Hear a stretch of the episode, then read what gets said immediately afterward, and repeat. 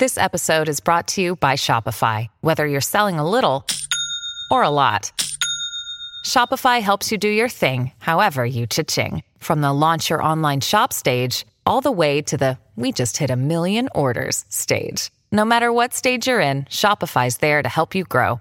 Sign up for a $1 per month trial period at shopify.com slash special offer, all lowercase. That's shopify.com slash special offer.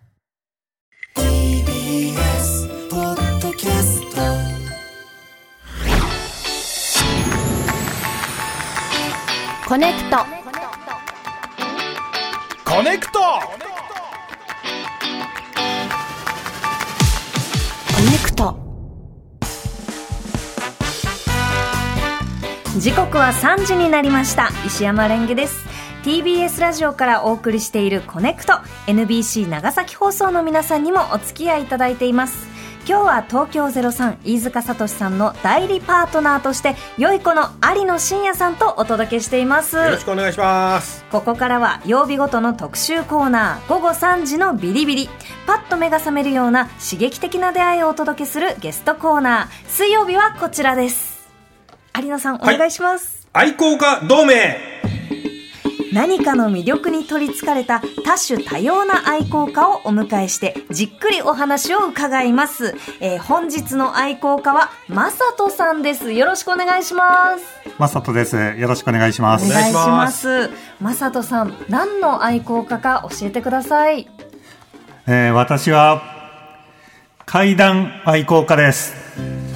階段怖い話の階段じゃなくてこう登ったり降りたりするあの段々の階段、そうですね。はい。階段を愛好するってえー、どどんな感じなんですかね？あの早速なんですが階段愛好家になったきっかけって正人さんどんなことだったんですか？まあ自分はもう20年とか前になりますけど、ええ。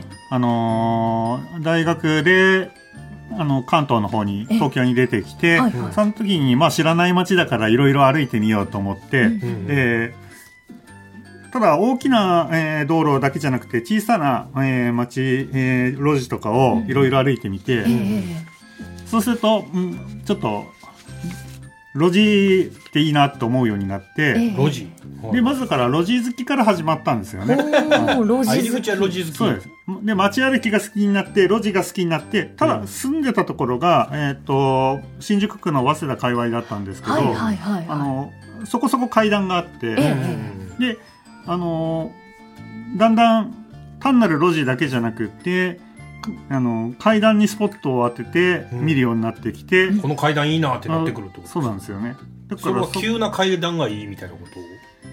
なんかね、それは、あのー最初は、やっぱり、あのーちょっと目立つというか、ええ。はっきりした長くて、はい。長い階段とか、大きな階段とかが、神社とかああいうよかったんですけどだんだん、なんかうん。まあ、えっ、と、まあ、に20年とか続けてると、うん。好みも変わってくるところもあって、ええええ。なんかまあ、最近は、あのー細い階段が結構好きで、細い階段どこら辺ですか？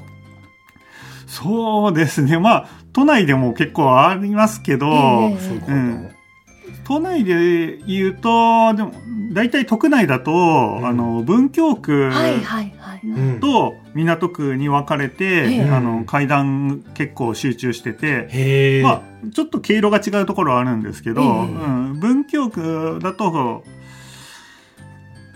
そうですね、結構細い階段あるんですけど、なんか私あの早稲田の近辺にも、うん。はい。えっと文京区にもあの、うん。それぞれ住んでいた時期がありまして、うん。確かに思い返してみると階段というかねなんか急な坂とかも多くって、でその間になんだろうコンクリートとかで出てきたなんか細い階段とか、見たことあるような 気がしますね。細いのがいいね。へー。エスカレーターとかはじゃあ乗らない？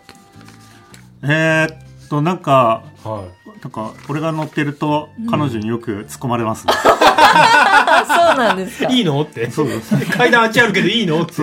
え？って言われて、え？でもやっぱ階段は長ければ長いほどグッとくるとかあるんですか？ああ、なんか、うん、そうですね。短い階段は短い階段でいいっという、とは言ってるんですけど、うん。正直長いのを見ると、やっぱり、おっおとうんそれは正直なところですね。そうなんでなんねや。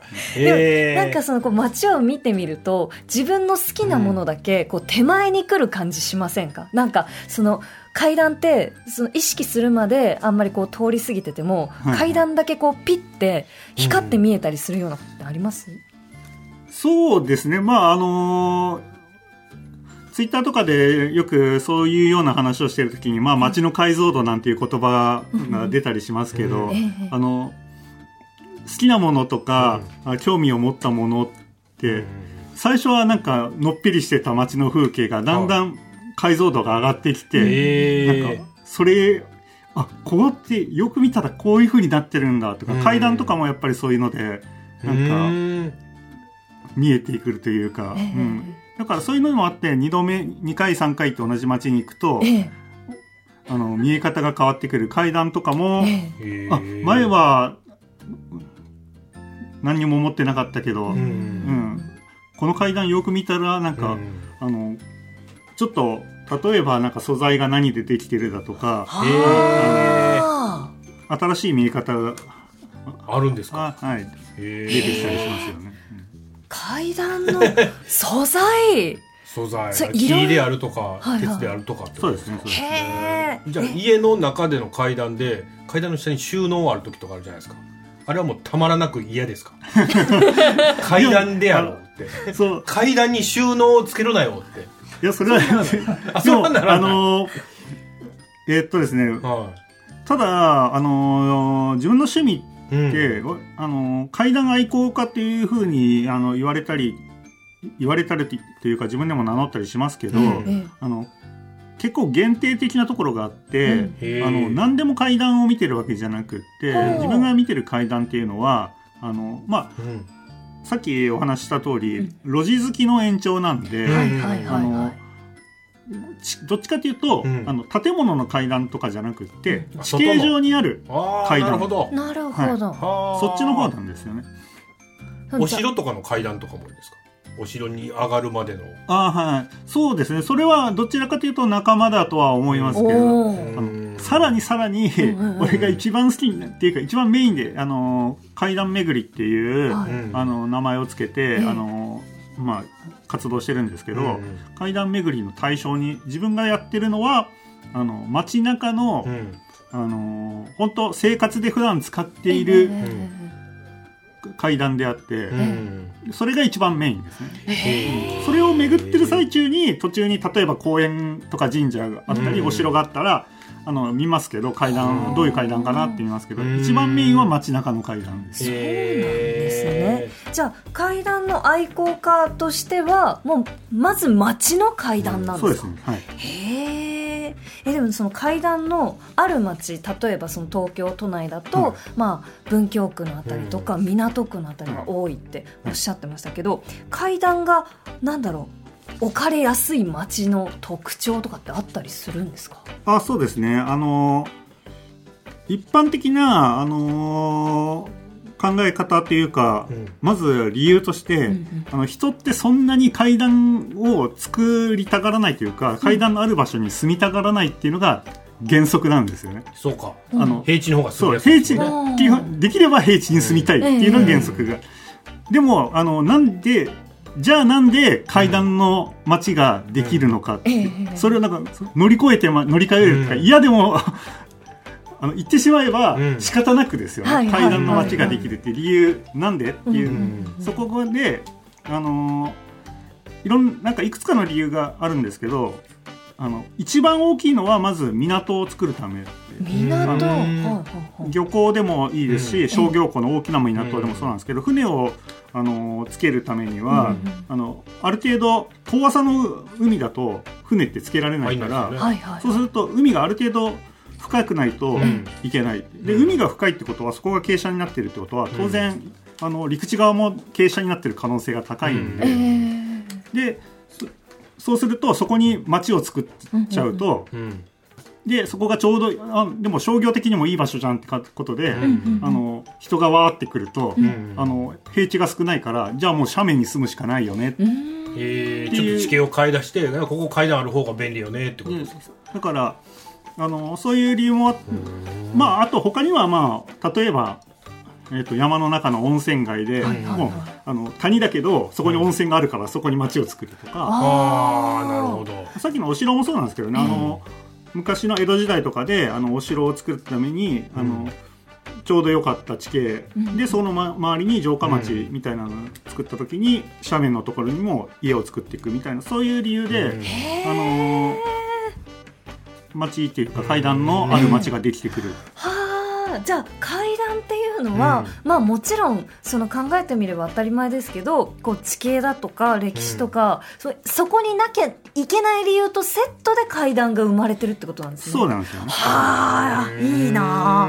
あのさっき正人さんが素材っておっしゃってましたけど、その階段をめでるにあたって何かこう地域差とかなんか素材の差とかってあるんですか？えーっとどこでも絶対あるとは言えないですけど、あの、そうですね、あの、石段を見て、あの、石がここ、ああ、なんか、綺麗な緑色の石だなとか、うん。そういうのも、えーっと、あと、まあ、こ関東はやっぱり、あの、あの大谷石っていう石を使ってる、大えー江石。はい、はいと北関東の方で取れる石なんですけど、ええ。それがあー使ってる場所が今でもそうですね、えっと港区あたりでも大谷石の階段ってまだ残ってるところ結構あるんで、へえ。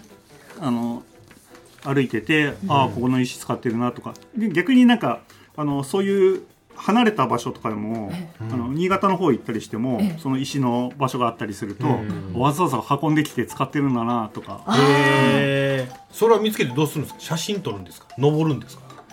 えー、まあ両方ですね。写真撮って登る。なるほど、はい。やっぱりじゃあ見るだけじゃなくて登って降りて楽しむそうですね。あの自分の中のルールの一つルール絶対的じゃないけど、うん。ある程度のルールとしては、うん。あのまあ見るだけじゃなく、ん。実際に登るか、うん。うん降りるかしてみるってうん。一、回はやってみるっていう、なるほどね。えーちょっと大谷石も自分で見つけてみたいですね、えーリスナーの方からもあの階段にまつわるメッセージが届いております、えー港区のラジオネームカズピーさん51歳男性の方です。皆さんこんにちは。こんにちは。えー我が町港区高輪は至る所に坂道や階段があるんですが保安寺さんの階段はとても趣があります、これは夜の画像なんですが、ん。両脇にソテツの木がう植えられているのお分かりになりますか、えー円形には品川の大きなビルが見えまるで異世界に降りていくような雰囲気が漂っています。あのタモリさんも絶賛する階段をぜひ一度実際にご覧になってくださいということで写真も一緒に送ってくださいました、えー下から上に行ってるねえ写真ですね。あかっこいいですね。夜でかっこいいですね。あの両側がこう木がソテツの木がこうわさわさっとこう生えていて、うん。左だけに手すりが。本当ですね。でマサトさんこの階段はいかがですか？そうですね。俺俺もえっ、と行ったことありますが、ええまあ、でも、あのーおっしゃってる通り、あの港区、さっきから、さっきもお話しした通り、はい。港区って階段多いんですけど、そう、あのーこのね、階段のあの上の方から、ええ。あの見ると、結構、あのー古い街並みだけど、うん。ちょっと、円形にこんな感じで品川の駅とか周辺の高い高層ビルとかが見えて、遠くまで見えるし。うんなんかあのーちょっとギャップがある感じがあって、はい。自然もあるしだからうんこの手前には自然あるけど向こうにはビルが見えてるっていうそうなんですよね。なんか、うん港区らしいというか、い現今の港区らしい、ええ。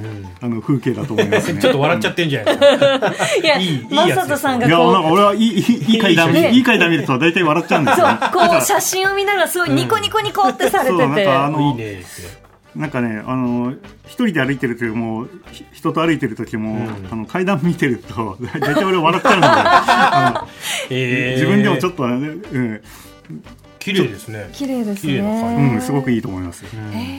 ではここからはマサトさんにとあるテーマでの階段ランキングを作っていただきました。ということでマサトさんテーマの発表をお願いします It's Kaylee Cuoco for Priceline. Ready to go to your happy place for a happy price? Well, why didn't you say so? Just download the Priceline app right now and save up to 60% on hotels. So, whether it's Cousin Kevin's Kazoo concert in Kansas City, go Kevin, or Becky's Bachelorette Bash in Bermuda, you never have to miss a trip ever again. So, download the Priceline app today. Your savings are waiting. Go to your happy place for a happy price. Go to your happy price, Priceline. 階段の街ランキングトップ3。おー早速、えー、マサトさんが選ぶ階段の街第3位から発表お願いします。えー、第3位は、えー、長崎市です。長崎？おお今ねお聞きの方もあのお住まいの方いらっしゃるときっと思いますが、えなんで長崎が階段で暑いんですかね？そうですね。あの、まあ、さ最初に申し上げますと、まあ、3位って言ったけど、別に3位、2位、1位ってそんなに大き な差はなくてあのそうですか。えどれもむ、どれもぜ全部好きなんですけど、まあ、えー。好きなやつ紹介するやったらこの3つってことそうですね。うんうんうんはい。あのえー長崎ってやっぱりなんだかなんといっても、あの坂の町っていうのではい。有名なんですけど、うん。うん。あのでえっ、と坂と階段って言葉が違うようだけど、あの実際には坂と階段ってあの、一緒のことを指しているものも多いんで東京でもあの、えー何々坂っていう名前がついてる坂でも、行ってみると階段っていうことが多いんではい、あの坂と階段ってそんなに分けでか分けて考える必要ないんですけど、だから階段の町である長崎っていうのはまあ階あさ坂の町長崎っていうのはまあ階段の町でもあるんです、うー。んまあ、でもこれはもう行ってみたらもう一目瞭然なんですけど、えもうとにかく階段だらけというか階段しかないというか。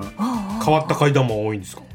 あの階変わった階段というよりはもううん。圧倒的な階段ですね、えー、え圧倒的階段数。あのー長さっていうこと言いましたけど、うんうん。まあ、長崎の階段はもうんう下から、あのー山の上の方までうんずーっとつないつながってる階段っていうのがばっかりなんで、ええまあ本当正直なところはどうやってここ進んでるんだろうっていうのはえ不思議になりますけど、まあ。住んでたらもう大変なぐらいの階段の量と。でしょうね。えええマサトさんはこの長崎は何日間くらい行ったんですか？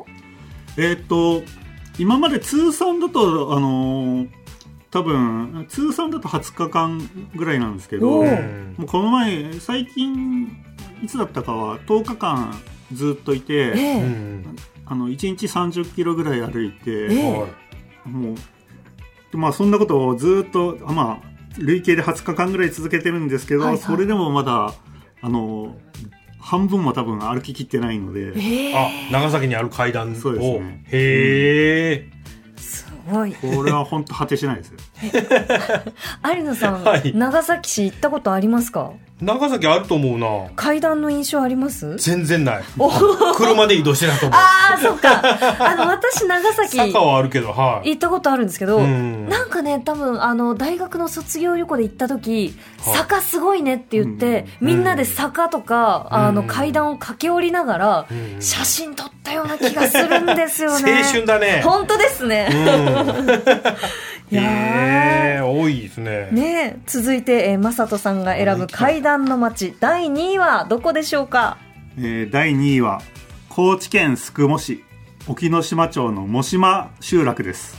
う。わいいですねこれ。あ沖ノ島町。だからはいはい沖ノ島ってあの宿毛っていうまあ高知の中でもかなり端っこにある町なんですけど、ん。そこから船に乗って、えー沖ノ島っていう島の、えー集落でまあなんか島にある茂島っていう集落なんでちょっとややこしいんですけど、はい、そこですね。へえこれはわざわざそのなんだろうし階段目当てでここに行ったってことですか？あそうですねはい。ほうどうやってその階段がありそうな場所を探るんですか？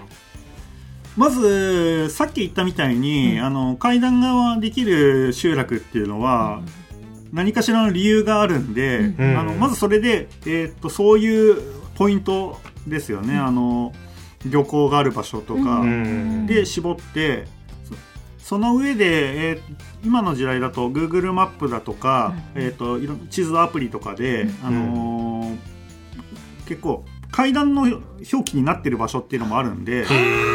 でそれで階段がどれぐらいありそうなのかとか見たりあとはそれでもわからなかったら衛星写真で拡大して、うんこの道の影はちょっと階段の可能性あるな とか。すごいな。へええこのじゃあ沖ノ島町茂島の集落の、えー、と階段の魅力ってどこなんですか？これはですね、もう何と言ってもあの石段うんがすごい多い。ほなんかこう住む人ができたから階段が作ってったみたいな感じの作り方ですね。そうですね。なんかねあのとにかくでもあのおそらく戦前って、あのこういう石段の、えー場所ってかなり多かったと思うんですけど、うんあの戦後ほとんどの階段が、えー日本全国舗装されてう、うんうんうん。いったんでで石段が今残ってるところって、うんあの大体神社、まあこうまあ、公園の中とか、うん。そういうある程度、あのえっと、保存するっていう意識が働く、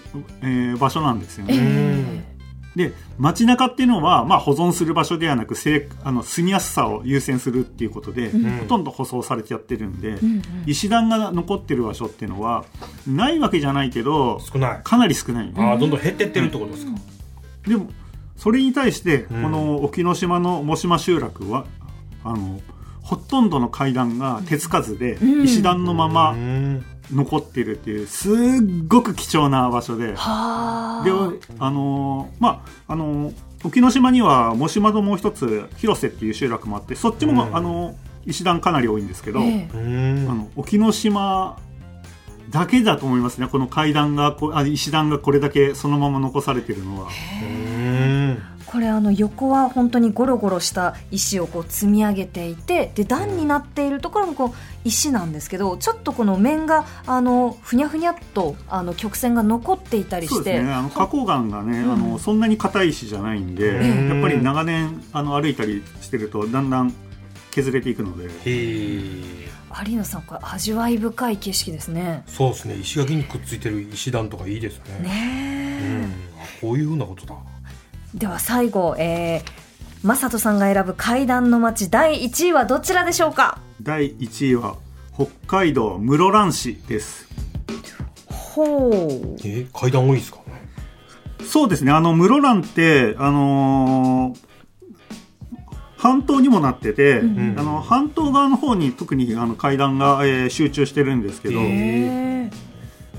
まあ、ちょっとねこれはあのなんていうんですかね長崎みたいに階段がむちゃくちゃ多いとか、えええーと沖ノ島の石段がすごいいいっていうのと、えー比べると、はい。かなりちょっとマニアックな視点になってて、えええーこのですね室蘭は階段も多いんですけど、はい。階段がすごい特殊で、うんうん。あの何が特殊かっていうと、はい。あの俺は DIY 階段って呼んでるんですけど、はい DIY 階段。あのあのコンクリだとか石とかできっちり作ったっていう階段じゃなくって、うんうんうんあの階段に関係ない素材をはいはい。持ってきて、ほう。あの階段にしてるっていう場所がものすごく多いんですよ。ええ。何ですか？素材が違うって。なんとかまあまあけ一番多いのは建築用のものっていうかなんか例えば、なんか適当なあの U 字側溝ありますよね。U 字溝 U 字うん。はいはいあのそこの。うんうん。側溝を作る、はいはい。あの U 字溝をあの斜面にまあ逆さにして並べてって、あ U 字の溝を逆にして、そうです。それを階段にして。るまああの他の場所地域で見ないわけじゃないけど、ええ。室蘭はそういうのばっかなんですよ。へえ面あ白い。あとは例えばガードレールをはい。横にこう埋めて、ええ。ガードレールで段差を作っていくガードレール階段だとか。